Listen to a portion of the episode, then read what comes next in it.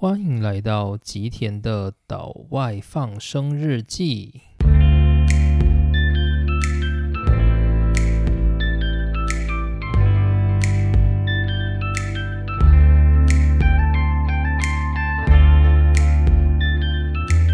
大家好，欢迎来到今天的内容。今天呢，我们驻足于伟大的理论量子力学的系列又要进入新的篇章了。上一回我们的篇章主要着重在马克思·普朗克，也就是量子力学师辈级的人物。而这个人物呢，他最终在一九零零年的时候提出了让学界甚至是他自己本人都不太看好的一个理论。这个理论呢，就是量子。那他提出量子的目的，主要是为了去解决当时没有办法解释整个黑体辐射现象的维恩分布。而因为维恩分布当年发迹的时候，普朗克也是意气相挺，因此当这个分布它有一些数据出包的时候呢，普朗克也只好沉下气，一同来解决这个问题。而最终他的解法就是让所有能量都被分割成一个一个小块，如此呢就能够解释在黑体辐射这个光谱跟温度问题所展现的曲线上。于是呢，这个解释看起来是成功了。不过呢，这个成功似乎没得到多少物理学界的认可。物理学界呢，大概也已经习惯这种天花乱坠的解释方式，因为有很多物理模型大致上都是学者提出来之后还没有被经过证实，所以对此呢，学者也不会认为说，诶，这有什么重要的？反正它能够解释，那就先这样过去吧。大概就是用这样的心态，就是物理学界他们在看待量子，一开始他们也不是那么的重视。不过呢，这个概念很快被一个原子的信徒，也就是远在瑞士的一个专利局小职员所看上了。那位小职员他看完普朗克他所写的论文之后，他的想法是。感觉像是人脚下的地面都被抽掉了，无论怎么看都无法看到能够在上头搭建建筑的地基那样。这个意思就是说。当这个量子论它被提出来时，这个小职员就敏锐地感受到一切的不对劲。过去从十七世纪开始，从牛顿所建立的力学以来，大量的物理学在这样的地基上面发展。可是看起来呢，这个地基好像要崩毁了。那些可以描述我们人类自然现象的物理，似乎又要被重新洗牌一次。那这个小职员究竟是谁？他就是我们今天的主角，也就是本系列的名称——万众瞩目的阿尔伯特·爱因斯坦 （Albert Einstein）。一九零五年的三月十七日，星期五，在瑞士的首都伯恩，一个年轻人他正赶着去上班。这个年轻人呢，每周六天都必须做着同样的差事。他的家在瑞士老城的一个公寓二楼。当他去上班时，家里总是留着他的妻子米列娃以及他的儿子汉斯·阿尔伯特。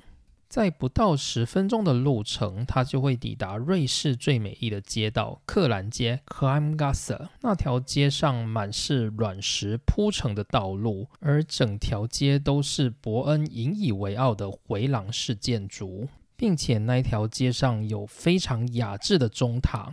名字叫做奇特罗格塔 （Cit l o g a t o m。而这个年轻人呢，他对于周边的这些景色完全没有兴趣。毕竟这些景色他已经看了三年了，而他脑里回荡的其实是让他更在意的事情。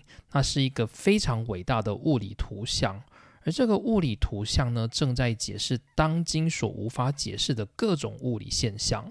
接着，他走进了瑞士的联邦邮政及电话服务行政总部大楼。在那里，他二话不说地走上三楼。三楼是另外一个空间，它属于的是瑞士联邦专利局。那这位年轻人呢？他平常的工作就是去审查那些破绽百出的专利，并且找到一些勉强称得上有价值的部分，然后把它成案。这是他一天的工作。而他称呼自己自己是专利的仆人。这个年轻人今年二十六岁，他的名字叫做阿尔伯特·爱因斯坦。那据爱因斯坦自己的说法，其实他并不讨厌在专利局的工作，毕竟这个工作可以让他不再有一餐没一餐的生活着，并且他还能够养家活口。除此之外呢，这个工作最让他觉得有价值的地方在于，他可以很快的去把他必须要处理的专利案件做完，并且在老板的眼皮底下去思考那些他更在意的东西。他能够偷偷的去计算那些在现实社会上还没有被解决的物理问题。于是呢，他称呼他的办公桌叫做理论物理办公室。而在三月十七日的这一天是值得纪念的日子，因为呢，他正式提交他的第一份论文，提交给当时学术界非常顶级的期刊《物理学年鉴》（Annalen der Physik）。据他自己的回忆，当他看完普朗克所发表的量子的这个论文的时候，他觉得这个想法真的是太狂了。不过，这个充满热血文采的年轻人可没被这样的物理学给吓倒。他在三月十七号提出了这个论文，他认为是比普朗克更具有颠覆性的理论。这个理论叫做光量子说。在这个论文里面，他解释了光电效应。当光照射在导电金属上，这个光呢，它会激发这个金属的电子。然后形成电流。根据过去的实验呢，会发现到光的频率改变的时候，会影响到这个电流的大小。但无论如何都没有任何的物理学能够去解释这个问题。而爱因斯坦他在读完了普朗克的量子说之后，他认为有一个方法可以做到，那就是把光视为粒子。在过去的时代，没有人认为光是一个粒子，光就如同我们所思考的，它应该是一个光波。就像我之前有说过，就是蜡笔小新里面的动感超人，他会发出动感光波嘛？那我们会说动感光波，我们不会刻意去讲动感光粒子，就表示呢，一般而言，我们认为光它就是一种波动。而在过去的物理上面呢，我们一般都是光为一种波，而爱因斯坦呢告诉大家说，请大家抛弃这种想法，从今天起，我会给光另外一个身份，光是由粒子组成的，所以光呢它就是粒子，它叫做光子，这就是所谓的光量子说。好，那如果你以为在三月十七日，爱因斯坦他解决了这个光量子说就大功告成，那就大错特错了。两个月之后呢，也就是在当年的五月，爱因斯坦就写信给他的朋友康拉德，他是一个在报社工作的朋友。爱因斯坦告诉他说：“我希望能够在年底前把我目前正着手写的四篇论文交给你。”那这四篇论文当中的第一篇就是我们刚刚提到的光量子说，而第二篇呢是过去他在念博士期间的博士论文，然后他把它写成了期刊。这是他提出一种能够确定原子大小的一个新方式。第三篇论文也很有名，第三篇论文呢被称作布朗效应。主要呢，就是为了去解决那些花粉分子在显微镜下面无法解释的振动问题。而第四篇论文呢，大家一定要记得它的名字。这篇论文的讲题叫做《论动体的电动力学》。爱因斯坦在六月底之前，把这四篇论文都提交给了《物理学年鉴》。那物理学年鉴当时的审核人是谁呢？就是大名鼎鼎的普朗克。那普朗克呢？他在读了爱因斯坦的第四篇论文，也就是《论动体的电动力学》的时候，他感觉到非常非常的惊艳，这是让物理学大师都赞叹不已的一篇论文。于是呢，普朗克二话不说，便决定让这篇论文刊登在《物理学年鉴》上。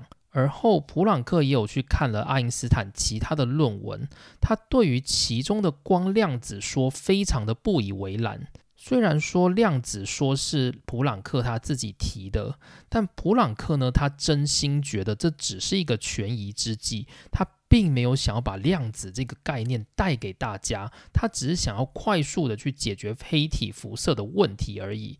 没想到呢，这个年轻人竟然用了他的理论，然后又发了另外一篇看起来像是邪魔歪道的学说。他想把光变成粒子，那实在是太危言耸听了。不过呢，普朗克之于对第四篇论文的喜爱，于是他也同意让爱因斯坦光量子说的这篇论文刊登了。那我们刚刚提到那个第四篇论文，它到底在说什么？如果用现在的语言来说，它就是爱因斯坦发表的大名鼎鼎的狭义相对论。那一九零五年这一年呢，爱因斯坦他提交了四篇非常关键的论文，而其中的两篇呢，在世界占有非常重要的地位。第一个是光量子说。第二个呢，则是狭义相对论。那除此之外呢，它的布朗运动呢，也在现在还继续被学界所使用的。但你要知道，爱因斯坦他是一个上班族，他每天八个小时，一个礼拜六天，必须关在瑞士联邦专利局去审查他的专利。他竟然有空可以同时去完成四篇论文，并且在同一年呢，他还完成了二十一篇的。杂志书评，然后呢，他在年底前又赶紧写了一篇论文。这篇论文呢，有点像是他临时发想才赶紧写出来的。不过这篇论文有名的程度，绝对不亚于刚刚我所提到的那些论文。这篇论文呢，它里面有一个非常重要的概念，叫做 E 等于 mc 平方，它是一个质量与能量的转换公式。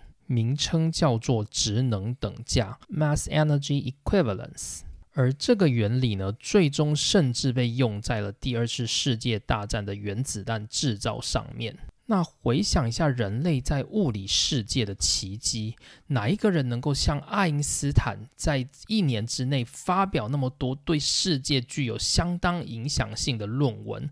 这个人呢，除了一六六六年的牛顿，再也想不到其他人了。一六六六年，牛顿他在二十三岁的时候提出了万有引力的理论，并且呢，在同年他发表了他发明出来的一个计算符号，叫做微积分。这已经是当代非常具有挑战性的一年了。毕竟能够在一年的期间，以自己独身的力量发表多项具有世界影响力的学说和成果。连天才牛顿都做不到，而爱因斯坦呢？他竟然能够在一年之间发表了五篇非常具有影响力的论文。于是呢，一九零五年呢就被称作爱因斯坦的奇迹之年。当初在讲这个奇迹之年呢，学界其实是用拉丁文写成的，以此来表达非常庄重的地位。因为我不会念拉丁文的发音，所以这里我就念英文的。它的英文呢叫做 Einstein's Miracle Year，所以就是爱因斯坦的奇迹年。那如果大家有机会可以到瑞士的首都伯恩去旅游的话，伯恩它是位在就是瑞士的德语区，叫做 b e n。那它是一个非常非常古老的城市，它有一种非常依山傍水，然后像是中世纪城市的那种感觉。而且这个城市很特别的地方，就是它刻意把它的房子都做成类似的颜色，就是呢，它的房子大概都是一种就是土黄色的色系，然后会用那种砖红色的屋顶。它老城区所在的主要区域被河流包裹成一个像是半岛的形状。那这个城市的老城呢，就是沿着这个半岛的主要干道。这个主要干道呢，就是刚刚我们所提到的克兰街 （Kamgasa） 那这个街道呢，如果大家有机会去拜访的话，就可以在其中一个建筑里面找到爱因斯坦的故居。而爱因斯坦的故居呢，目前也是被整理成一个博物馆，所以是可以让人就是买票自由进出的。而在这个故居的门口，他就挂了一个牌子，这个牌子就写说，爱因斯坦当年便是在此处发表了相对论学说。这是一个非常非常重要的物理圣地，所以如果真的有兴趣的话，就是疫情结束后，也不妨就是到瑞士的首都伯恩去看看爱因斯坦的故居。好，那进入爱因斯坦的故事之前呢，我想我们要先来讲一下今天的物理，因为我们这个系列是量子力学，所以理论上呢，我们着重的应该不是爱因斯坦的其他论文，而是他在其中对于量子力学贡献最大的光量子说。所以这个篇章呢，我会把光量子说放到下一周再讲。为什么呢？因为我们会着重在爱因斯坦他在思考跟发想量子力学的这个光量子说的一个过程，而这个过程呢，就是我们系列里面蛮重要的一个部分。那本周呢，我们大概就是以沾酱油的方式来带大家看看爱因斯坦发表的其他学说。那今天我想带大家看的就是连普朗克都觉得非常惊艳的爱因斯坦的第四篇论文，也就是狭义相对论。那说到狭义相对论呢，这整个物理学的发展其实又是另外一个学门了。爱因斯坦在一九零五年提出狭义相对论之后，在后来的十年间，他积极磨练自己数学的底子，因为他想要解决另外一个问题，这是一个在宇宙中的问题，而这个问题它的解决方式就是他在十年后所提出的广义相对论。于是呢，狭义相对论。广义相对论之后呢，开创另外一个新的宇宙，也就是未来我们所谓的宇宙物理学。所以这个领域呢，目前我们在这个系列是不做讨论的。如果未来有机会的话，我们会再连载成另外一个系列，那可能就是会去探讨光在宇宙中的扭曲，会去探讨宇宙的电磁波，会去探讨基本粒子，也会去探讨黑洞。宇宙暴胀理论，甚至是引力波这些范围，那这就待后续有机会的话，我们再来执行吧。好，那今天呢，我们想要来探讨的是狭义相对论。那狭义相对论先给大家一个概念，因为狭义相对论呢，它还没碰到宇宙的东西，所以它不会太复杂。我们可以在今天就是用一个小小的篇章把它搞定。那狭义相对论呢，也就是论动体的电动力学，主要在讲什么呢？它主要在讲的就是这个世界如果有一种不会变动的本质，不会变动的基准。那这个不会变动的本质跟基准到底是什么呢？过去我们认为时间是固定的，空间也是固定的，我们每分每秒固定的过着这个时间，然后我们去量测一公尺就是一公尺，两公尺就是两公尺，我们能够做很精密的度量衡，所以理论上在人类的历史上会认为空间跟时间都是永恒不变的东西。不过，爱因斯坦在狭义相对论里面告诉大家，不好意思，空间跟时间都是相对的，它们要相对光速而言。这大概就是狭义相对论的精神。那狭义相对论最早的发想是从哪里开始呢？这要先把画面带到苏格兰科学家马克斯威尔在一八六五年所提出的电磁理论。那这个马克思威尔，我们在之前的篇章有提到过，就是你可以到苏格兰的首府，也就是爱丁堡去找马克思威尔的铜像。那马克思威尔他提出的电子理论，就是我们一般所熟知的马克思威尔方程式 （Maxwell equation）。那马克思威尔他所提出的理论当中，有一个非常重要的预测，他告诉大家说。光速应该要是一个定值，这个概念一出来呢，就引发学界非常热烈的反应。那反应呢，主要多是反对的声浪。原因是因为你跟我说速度会是一个定值，这在牛顿力学里面是不可能的。什么意思呢？我们举一个例子，例如说，我现在坐在一个非常非常非常长的一个车子上。那这个车子呢？它以十的速度前进，我们就不讲单位啦，就是太复杂了，我们就称这个速度叫做十。然后呢，我接着就站起来，那我人是在车上哦，这个车它是以十的速度前进。然后我呢，接着就以十的速度，沿着这个车子前进的方向往前跑。我刚刚说这个车子很长嘛，所以我可以在这个车上以十的速度奔跑。好，那请问一下，你觉得我的速度应该是多少？我的速度呢，应该会是十加十等于二十，对吧？因为呢，我刚开始坐在车上的时候，车子是以十的速度前进，所以我在一开始就得到了一个十的速度。那接着呢，我又以十的速度往前奔跑。那对于一个在车子外面静止的人，他看我的速度就应该是十加十等于二十，这个是没有问题的。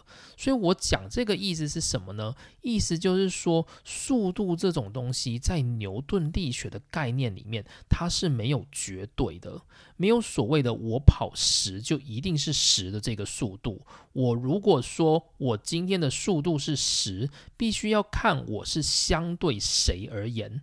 如果说我相对这个车子，这个车子呢，它以十的速度前进，然后我在这个车上以十的速度往前跑，我相对于这个车子，我是以十的速度前进，这个是没有问题的。但是我相对在车子外面一个静止的人而言，他看起来会觉得我是以二十的速度前进。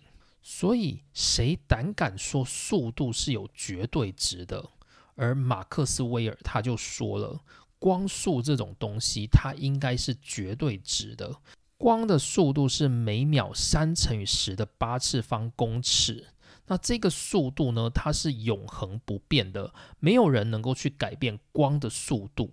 这个对物理学界就形成一种非常非常反对的声浪，你根本就是要挑战物理学界的神，也就是我们的牛顿。你这样做实在是颠覆了整个过去的物理理论啊！好，那于是呢，接着就有科学家开始来做实验喽。他想要看看说，光速是不是真的就如同马克思威尔所说的，它是一个定值。那这个实验要怎么进行呢？这就要讲到一八八七年美国的学者 Michelson 他所做的实验。那 Michelson 他在做实验的时候，还有一个前提，这个前提就是呢。当马克思威尔他提出所谓光速定值的时候，就有很多学者开始去建立这种光速定值的模型，而其中一个很重要的概念，在当时叫做以太 （Aether）。那以太是什么东西呢？如果大家有看过雷神索尔的电影，我记得应该是第二集吧，就是女主角她好像有被一个红红的东西给缠住，那个红红的像是漂浮气体的东西就是以太。好了，我这样讲可能没有人会觉得这是什么东西。以太呢，当时定义它叫做一种介质，这种介质是光它只能够在以太行走。而这种以太呢，它可能会包裹在光的周围，所以光无论如何它都会走在以太里面。但我们自然界的人不一样，我们是走在空气里，所以我们看不到以太。而以太在当时被定义为一种绝对静止的介质，所以呢，光无论如何都会走在以太，因此光的速度就是定值。而人呢，因为在空气中，所以我们会看到相对速度。所以如果我说呢，我今天以十的速度前进，这个十呢，我是相对于绝对静止介质的以太，所以我是以十的速度前进。那 Michelson 他的实验呢，目的就是要证明光速是否为定值，而且是否真的有以太这种东西。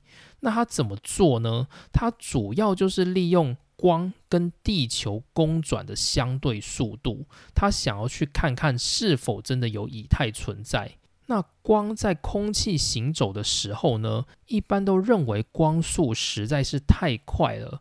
地球上的任何速度都难以对光速产生相对运动。可是呢，如果我们把它拉到地球等级来看，地球的公转速度是多快？大概是每秒三十公里，也就是每秒三万公尺，所以是每秒三乘以十的五次方公尺，是光速的千分之一。而这个速度呢，应该足以让以太产生一种叫做以太风的反作用力，光如果沿着地球公转的方向行走的时候，它可能会受到以太风的影响，而影响到它的速度。而科学家呢，就想要去抓这个速度到底有没有变化。好了，那其实呢，Michelson 的这个实验，它最后有一些些争议的地方，所以在近代，大概在一九七零年代以后，又再做了一次用镭射做的实验。不过在当时呢，这个结论还是有一点点效果，所以我们就先拿当时的这个实验来解释。当时呢，Michelson 他的做法是，他设定两个比较。第一个是它让光沿着地球公转的方向前进，然后呢，如果今天光会有受到以太风的影响，也就是它受到地球公转速度的影响，因此呢，它测到的光速理论上应该会比原本我们所预定的光速还要更快。然后呢，Michelson 他接着又做了另外一个实验。它让这个光呢，沿着就是垂直于地球公转的方向前进。那如此一来，它受到的就是地球公转的力道，一定是跟沿着地球公转方向的光速有很大的不同吧？所以呢，理论上这两者所测出来的光速会是不一样的。也就因此呢，Michelson 就想利用这个实验去证明光速它不一定是定值，或者是呢以太这个东西到底存不存在？诶，结果测出来的结果是什么一回事呢？发现到说，无论光沿着平行于地球公转的方向前进，或者是垂直地球公转方向前进，最终测出来的结果都是一样的，那就是光速。就是三乘以十的八次方，诶，结果这个结果就证明了以太似乎是存在的，光它就是在一个我们所未知的介质里面移动，所以光速恒定这个概念它是无法被打破的。这大概就是当时的背景。那关于 Michelson 的实验呢？荷兰的物理学家罗伦兹他提出了一个方程式，去描述相对于以太。人类的世界跟以太的世界的各种转换公式，这个公式呢就叫做罗伦斯转换 （Lorentz transformation）。而爱因斯坦呢，他在进入专利局工作的时候，试着去了解这一系列的文章，然后他发现一件事情，就是我们根本没有必要去宣告一个根本不一定存在的东西——以太。我们要做的事情就是把时间的观念抛弃掉。在爱因斯坦的观点里面，Michelson 当初所做的实验，我们假设他做了两个实验，都是从 A 点到 B 点。首先呢，一个是沿着地球公转方向的 A 点到 B 点，让它距离是固定的；然后还有一个是垂直于地球公转方向的 A 点到 B 点，它距离也是固定的。那接着呢，光在行进这两个。方向的时候，从 A 点到 B 点，结果测出来的光速都是一样的。这代表什么意思呢？首先，我们知道速度的计算是距离除以时间嘛。那距离呢？A 点到 B 点，无论是沿着地球公转方向或垂直地球公转方向，这个 A、B 点的距离都是一样的。而实验结果测出它们的速度都一样，那就表示从 A 点到 B 点光移动的这个时间呢，都是固定的时间，我们称它叫做两秒好了。光沿着地球公转方向行走，从 A 点到 B 点花费了两秒；光沿着垂直地球公转方向行走，从 A 点到 B 点也花费两秒。那 A 点到 B 点的距离都是一样，时间也一样，为什么会有这种现象？当时的解释呢，就是用以太去解释，说光它行进的距离就会自动进入以太模式，所以它不管走哪一个路径都会是两秒。爱因斯坦的想法是，不好意思，你不用这么麻烦，你也许可以思考一下。这两个两秒是不同的两秒，什么意思呢？就是说呢，光如果沿着地球公转的方向行走的时候，理论上呢，它的速度会变快，因为它是光速再加上地球公转的速度，所以呢，理论上它通过的这个时间呢，应该要小于两秒才对。那光垂直于地球公转的方向行走，那理论上呢，它受到这个相对速度的影响就会比较少。我们假设它就是两秒。好，那可是呢，测出来这两个结果都是两秒，这表示什么意思呢？这表示光沿着公转方向行走的那个两秒，比我们实际的两秒还要来得少。我们先用一个简单的数字来稍微比喻一下好了。例如说，A 点到 B 点的距离，我们先定义它叫做一百。然后呢，我们今天把光从 A 点发射到 B 点。我们发现它花了两秒，所以这表示说呢，光的速度就是一百除以二等于五十，没有错吧？那接着呢，我们想象光沿着地球公转的方向前进，我们假设地球公转的速度跟光一样都是五十，所以理论上呢，这两者相加的总速度会变成一百才对，而我们 A、B 点之间的距离是一百。而总速度呢也是一百，理论上我们测得光从 A 点到 B 点的距离应该要是一秒，可是不好意思，时间它还是告诉你这是两秒。这表示什么呢？这表示光在行进的时候，它所看到的两秒，实际上相当于我们人类世界的一秒。这个概念就是狭义相对论。就是说，当一个物体它移动的速度逼近光速，或甚至它有机会超光速的时候，它所感受到的时间会膨胀，因此时间会变得越来越慢。而以我们人类的坐标系来看，当一个物体它以超光速的方式前进的时候，因为时间膨胀，所以最后计算的结果。它最终的速度就是光速，所以呢，任何物体它移动的速度都无法超越光速。只要超越光速或趋近于光速的时候呢，时间就会开始膨胀。而当时间膨胀的时候，这个速度被计算下来又会是一个光速。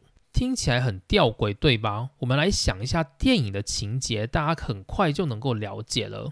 例如说呢，我今天在地球上生活，然后我的朋友呢，他坐上了太空船，他成为了太空人，而现在呢，他要去执行一个任务，所以他的太空船呢，几乎是以趋近光速的速度前进。那五十年后，我们来比较一下我们两个人。他在太空船里面以光速方式前进，那我在地球上，我就是过着我的生活。在五十年之后，我们的外观会有什么不一样？我的话，因为在地球上，所以我现在的年龄加五十岁，我已经是一个非常老的老人了。可是他呢？他在光速行进的过程中过了五十年，这个五十年呢，在光速行进的过程，它是被膨胀的时间，所以实际上呢，这个时间换算成地球的时间，搞不好只过了一年。所以呢，就会有我们常常在电影上面看到的，就是爸爸跟女儿分开了，爸爸成为太空人，然后并且在太空过了几十年，结果回来的时候呢，爸爸还很年轻，但是女儿却已经苍老不堪。那这大概就是狭义相对论的一种体现。所以狭义相对论想要告诉我们，他想要告诉我们说，我们过去所信奉的空间是绝对的，时间是绝对的，在宇宙中其实这些都不是。在宇宙中唯一能够信任的东西就是光速，光速它才是绝对的。所以呢，爱因斯坦他提出的狭义相对论里面有一个很关键的概念，叫做光锥。光锥呢，就是一个很像锥形体的东西，你可以把它想成类似我们的扯铃的那个铃。然后呢，我们站在那个扯铃的中心点的时候，那就是我们的现在。而光呢，它帮我们画出我们未来可以看得到的视野，以及我们可以看到过去的视野。这些视野呢，它形成了像是扯铃那样的锥形体。那每一个人都可以代表一个光锥。那世界上每一个人的光锥就会分布在这个时空的区域里面。如果今天两个人的光锥完全没有交集，无论在过去或者是未来都没有交集的话，那这两个人基本上就不会看到对方的资讯。那如果呢？今天这两个人在光锥上面有某些特定的交集，不管是在过去、现在或未来，那你就能够在未来的时刻，或者是你曾经在过去的时刻，去看到对方的资讯。那如果是用在人类世界，有时候没有那么好比喻，因为呢，光在地球的速度实在是太快了，而地球呢，基本上还蛮小的，所以人们去看到别人的事情，大概都可以是一瞬间的事情。我们举一个更明显的例子，例如说，我今天在地球，然后呢，离我有十光年的一个星星忽然爆炸了，请问我看得到它吗？不好意思，我一定看不到。为什么呢？因为这个光没有办法在这一瞬间就进到我的眼睛里，所以这个爆炸的点呢，它的光锥跟我现在这个光锥的时间点是不重合的。但是呢，当这个爆炸的点它经过了十年，它往上走的时候，它就会碰到我十年后这个锥形体的光锥。于是呢，在十年之后，我就可以看到。外面的宇宙有一颗星星爆炸的这个画面，但这颗星星它的爆炸并不是在现在爆炸，而是在十年前爆炸。只是呢，因为它的这个事件没有进到我的光锥里面，我看不到它，它必须等待到十年之后，它进入我的光锥，我才看得到这个星星爆炸。大概是这样的一个描述，这就是狭义相对论很重要的一个视角。那如果大家有兴趣的话，因为我在这里用 Podcast 讲，其实是不太容易把它描述出来的。那如果大家有兴趣的话，可以直接去 Google 光锥，锥是锥形体的锥，大家就会看到这个光锥的长相。那大家只要了解之后，就可以知道什么样的条件之下，一个事件才会进入到光锥里面，然后呢被我们人所接触跟看到。好，那以上就是狭义相对论的解说，讲了非常长的一篇。接着呢，我们要开始进入爱因斯坦的故事。爱因斯坦出生在一八七九年，在德国的乌尔姆。问乌尔姆，它位在德国的南方，大概是在南德地区，现在是属于巴登符腾堡邦的一个小城市。乌尔姆最初在十四世纪的时候是一个自由市，就是一个市呢，它可以自己去管理自己的市民，没有接受其他政府的统治。一直到拿破仑时代，把乌尔姆归进了巴伐利亚邦之后，又再被划归为福腾堡邦，才成为现在这样的行政体系。那乌尔姆既然是爱因斯坦的出生地，那必然会有很多爱因斯坦的相关文物。那我自己呢，其实是还没有去过乌尔姆这个地方。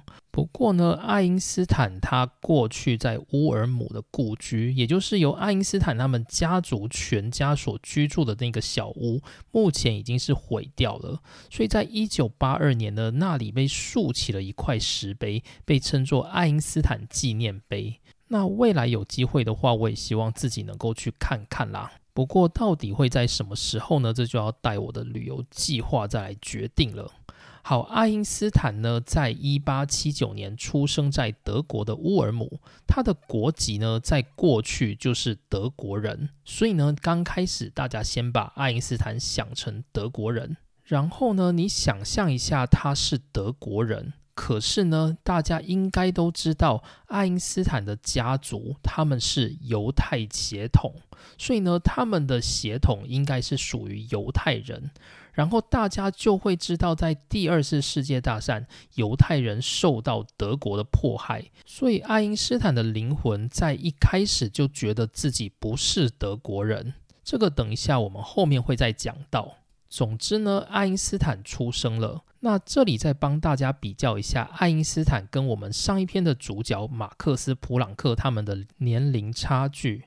还记得我们一开始有说过，普朗克他是量子力学里的师辈人物，意思就是呢，普朗克他出生在一八五八年，所以他大了爱因斯坦二十一岁。所以当普朗克他在念大学的时候，爱因斯坦他才刚出生而已。所以呢，爱因斯坦后来所发表的这些论文会经过普朗克的审核，就是因为普朗克他已经在当时是有头有脸的人物了，而爱因斯坦他还只是一个二十几岁的青年而已。爱因斯坦刚出生的时候，他整个婴儿的头非常非常的大，所以他的爸妈一直觉得爱因斯坦应该是一个畸形儿。而爱因斯坦呢，他跟其他同年龄的人相比，他学习语言的能力也较晚，他一直到七岁的时候才能够正常的说话，才让他的父母松了一口气。那早在爱因斯坦出生前，整个德国的主流社会就一直弥漫着一种反犹太人的风气，所以呢，过去那些专门为犹太人开的学校都陆续关门了。而爱因斯坦呢，他只能够到家附近的一间小学去上课。那那一间学校呢，它是一个天主教会的学校。那学校的教育呢，其实表面上看起来都在教大家要互相信赖，不要去排挤任何一个人种。可事实上呢，爱因斯坦他在学校他就已经感受到了整个学校弥漫着一种反犹太的氛围。因此呢，爱因斯坦在这个小学里面，他是并没有去努力的，也没有想要去交什么深交的朋友。他对他所属的这个社群根本没有归属感。所以呢，他在日记上就写着，他认为他是一个独驾马车，没有朋友，只能自己独自的走着。这对一个六岁的孩童而言，会是一个多么大的创伤。他天生反骨，不过呢，对于他喜欢跟热爱的事，他会展现非常高的专注力跟耐力。那在十岁的时候，爱因斯坦他最喜欢做的事是用纸牌去叠高高的房子。那这或许也是后代人对他的穿凿附会，就有人会觉得说他这种把房子叠高是一种耐力的展现，所以呢，这才让他能够这么坚持的想要去开发他的广义相对论。可是我觉得呢，这大概都已经算是结果论了。不过呢，无论如何，爱因斯坦他对于他喜欢的事情，他是非常非常专注，这个是毋庸置疑的。那一八八八年，爱因斯坦九岁的时候，他就进入了慕尼黑伊路波尔德中学。那在德国有一种特别的学制，叫做 Gymnasium。Gymnasium 它有点就类似高中的意思。不过呢，德国给 Gymnasium 还有另外一个意义，它是一个完全中学，也就是说，你可以从国中一直读到高中结束。那主要修的内容呢，就不是技职体系的内容，而是一些基础的物理、化学、自然、数学等等的学科，目的就是为了给人深造大学用的。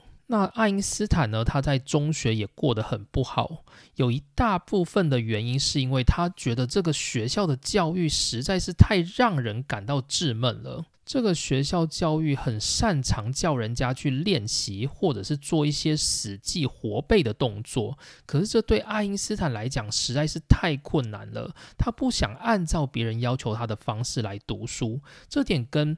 马克思·普朗克的性格很不一样。普朗克呢，从小开始就喜欢乖乖的照着老师说的话做，然后呢，他也能够做得很好，并且名列前茅。可是爱因斯坦呢，从小他就是一个反骨仔，他就觉得说，为什么我要听老师的？这么无聊的事情，我才不想做。所以爱因斯坦呢，他从小他就一直没有去展现那些很高的学术天分。那爱因斯坦开始受到启蒙，是因为家里常常会约一个医生来家里吃饭，主要是一个犹太人的传统。犹太人呢，有在安息日聘请贫穷的宗教学者来家里吃饭的一个古老的习俗。不过呢，爱因斯坦他家聘不到宗教学者，所以他就找了一个波兰医生来。而那个波兰医生呢，就跟爱因斯坦培养出了非常多的感情。那个波兰医师呢，他会推荐一些爱因斯坦他可以读的书。让他去阅读，而爱因斯坦呢，他也非常的有兴趣。虽然他是犹太人，他们家是信奉信主的犹太教。但是呢，对爱因斯坦而言，他慢慢的发现圣经里面说的东西应该都不是真的。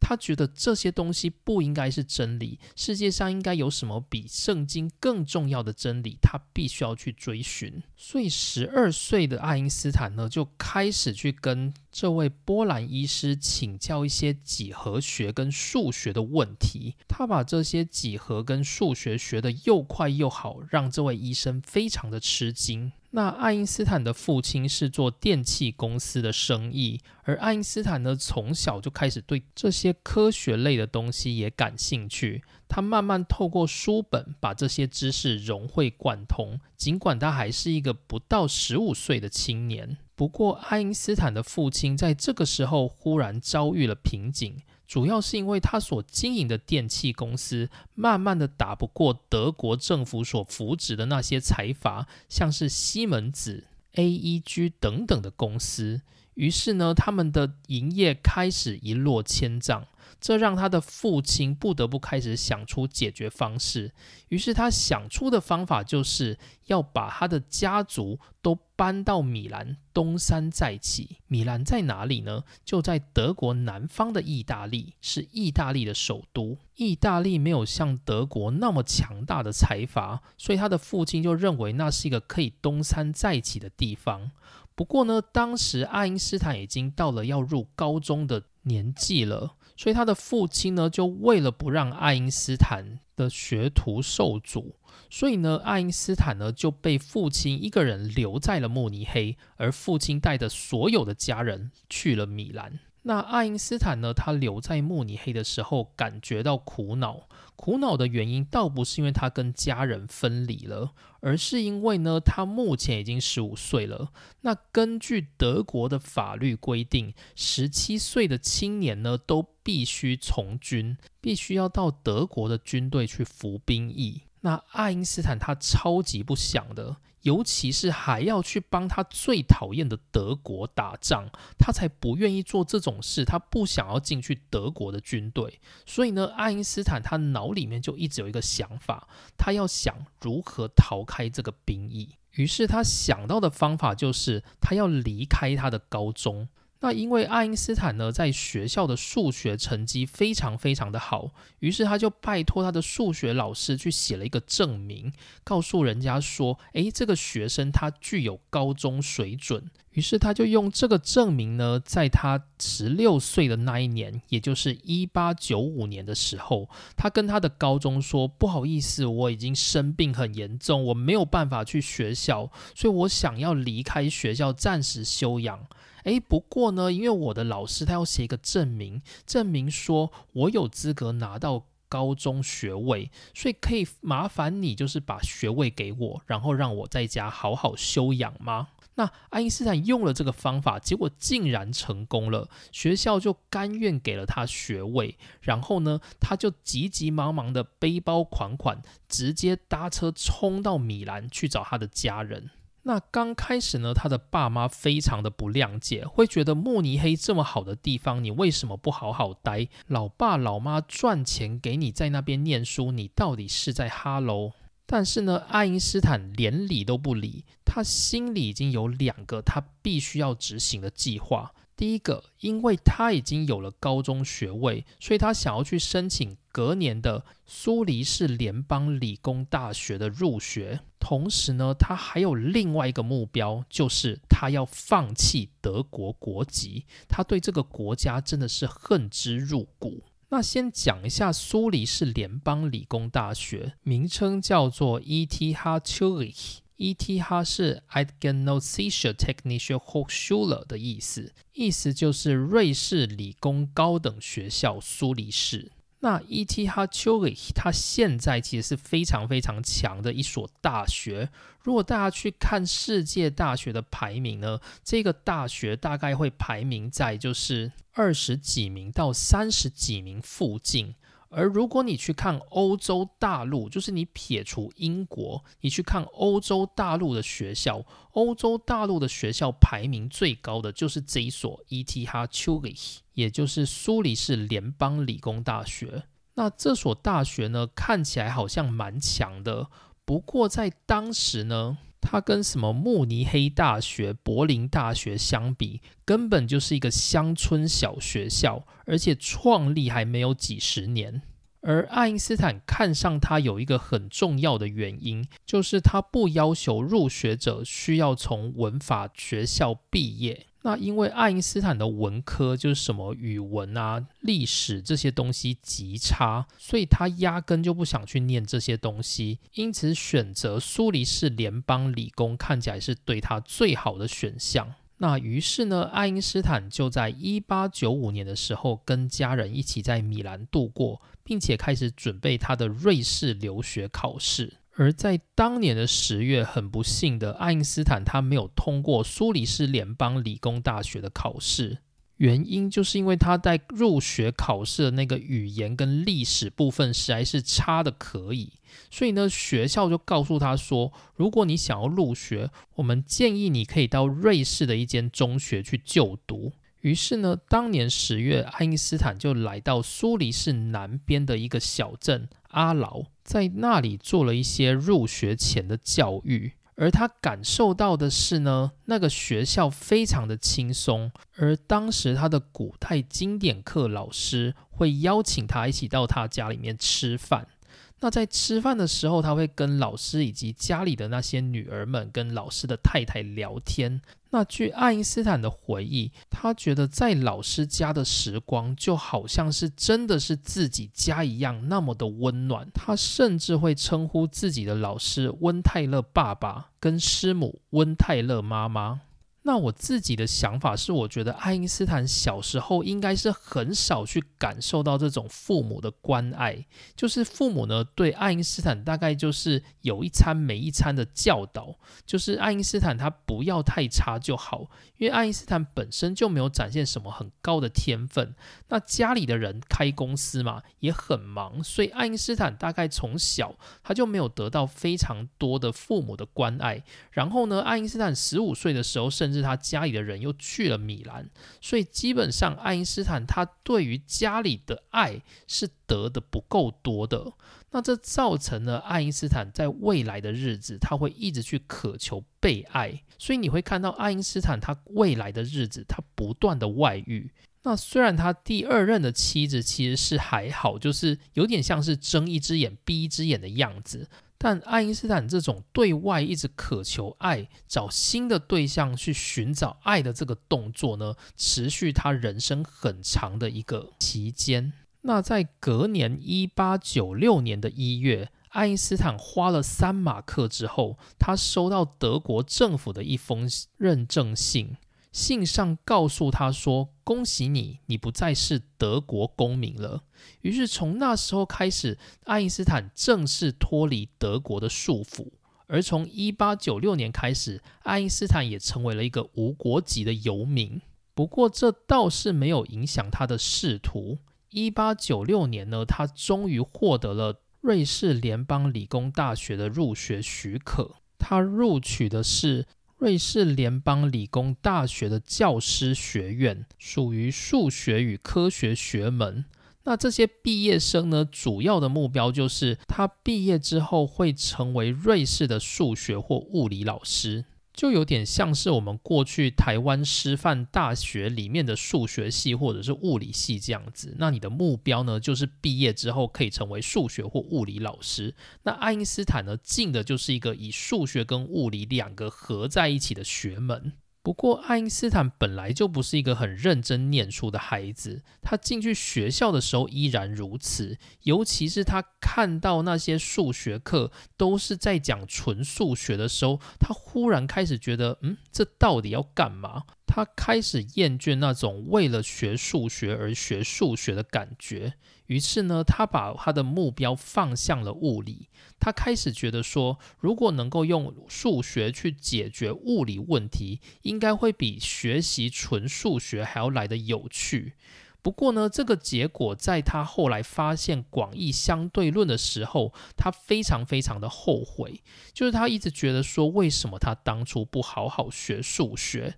因为呢，他在广义相对论的开发上，他需要很严厉的几何学概念，而这让他吃足的苦头。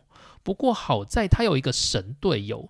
就是在这个入学的人当中呢，有十一名学生进入了这个数学跟科学的学门，而其中一个是他未来的妻子，也就是米列娃，而另外一个叫做数学家葛罗斯曼。这个人呢，先把他记起来，他后面还会继续出现。总之呢，这三个人他们在学校就变成了类似三人组，怎么听起来好像哈利波特？而且更惊人的是。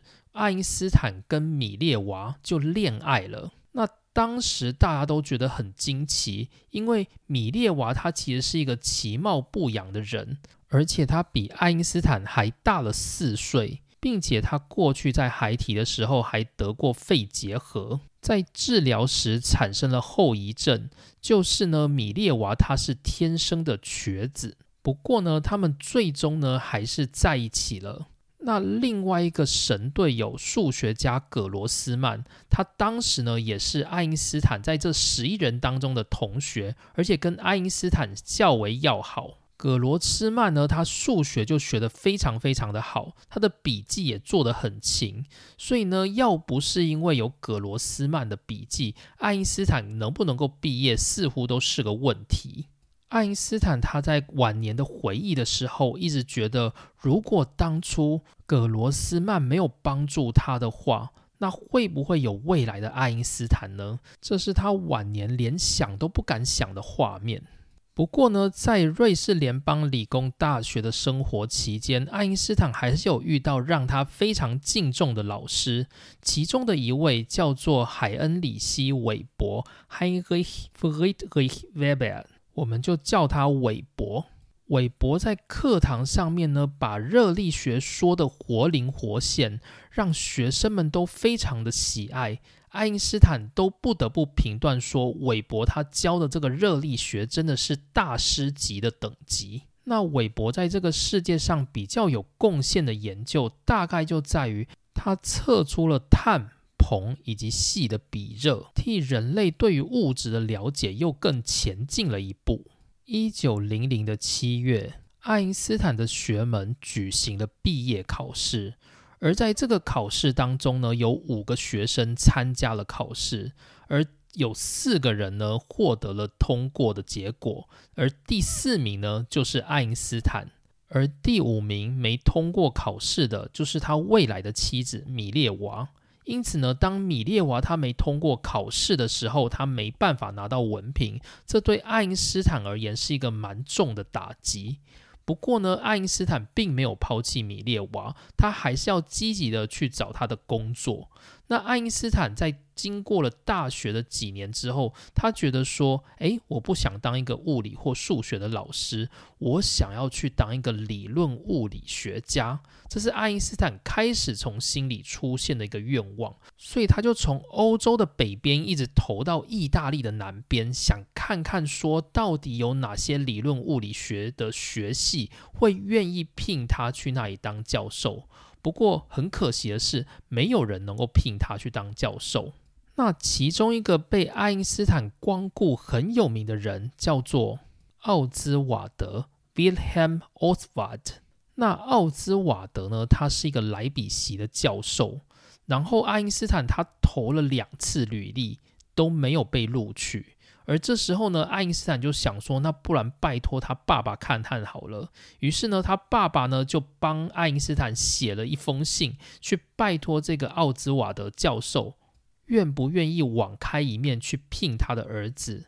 可是没想到呢，这个教授还是果断的拒绝了。不过呢，这也让奥兹瓦德对于爱因斯坦这个人物有一点点罪恶感。不过这也没有办法，因为爱因斯坦当时他根本没有什么名气，所以根本没有办法就是获得物理学界的青睐。再加上它跟普朗克不一样的地方是，普朗克他是含着金汤匙，他是德国国籍，而爱因斯坦他现在是一个无国籍的居民。欧洲凭什么要去信任一个无国籍的居民呢？所以呢，爱因斯坦他在求职的过程中就处处碰壁。不过呢，最后当爱因斯坦崭露头角的时候，奥兹瓦德是第一个提名爱因斯坦去成为诺贝尔奖得主的人。总之呢，爱因斯坦在求职的过程就是非常非常的绝望。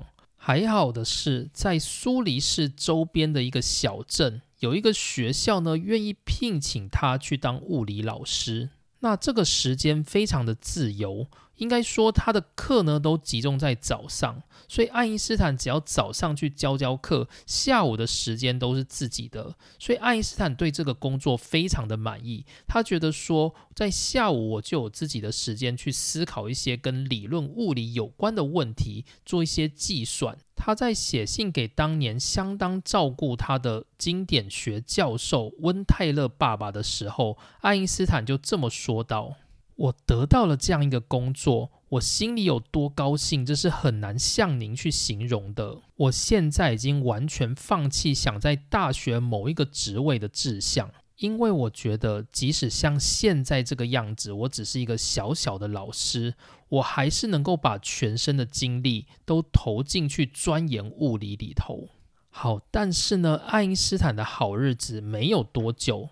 原因是因为米列娃在这时候告诉爱因斯坦说：“哦，亲爱的，我怀孕了。”怀孕代表什么？代表说爱因斯坦你现在这个职位是没有办法养家活口的，尤其是米列娃，他还没有就是大学文凭，他没办法去找工作，所以爱因斯坦呢，你只好去找一个更高薪的工作来养你的太太跟孩子。而这时候呢，爱因斯坦的父亲他又出手了。他帮儿子拜托自己在瑞士联邦专利局的朋友去给自己的儿子一份工作。这个朋友呢叫做福德里希·哈勒 （Friedrich Haller）。那在一九零一年的十二月，哈勒发现他们的专利局已经开了职缺，所以他就通知爱因斯坦说：“哎，你赶快把履历寄过来啊，我们现在有缺。”于是呢，爱因斯坦赶紧在圣诞节之前把他的履历交了出去。那因为是靠爸的嘛，所以想当然尔应该是会录取才对。于是呢，爱因斯坦他就录取了这个专利局的职位。他在当时写信给米列娃的信上是这样子说到的：“很快我们的前途就将要一片光明，我一直为此兴奋不已。”我有跟你说过，我们在伯恩将会变得多么的有钱吗？这信中呢，就展现爱因斯坦对于到瑞士联邦专利局工作的期待。那瑞士联邦专利局在当时应该是一个很不错的工作，尤其是瑞士呢，它过去一直就没有什么战争，所以瑞士的生活水平与收入在欧洲一直都是很高的。因此，一九零二年的二月。爱因斯坦收拾他的行李，带着妻儿来到了瑞士的首都伯恩。即将迎接他的是他人生最辉煌的时代之一，也就是一九零五年的爱因斯坦奇迹年。今天的故事我们就会停在这边。下一回呢，我们会来讲，就是爱因斯坦他在发现光电效应、去解决光量子问题的这个心路历程。并且看看这位年少有为的青年最终会走向怎么样的人生。那今天的内容呢，是爱因斯坦的第一篇。个人认为应该还是会有三部曲才对。不过这一篇呢，不知不觉的就觉得讲得非常长，主要是因为呢，爱因斯坦这个人物就是他有很多很多的细节，而因为爱因斯坦他太有名了，我就希望把这些细节都稍微交代给大家，所以呢，整个剧情就会变得有一点点冗长。不过还是希望大家能够从中有一些收获，或至少呢会偶尔觉得，诶，科学还蛮有趣的。我觉得这样就够了。好，那今天内容就到这边，谢谢大家收听，我们下次见，拜拜。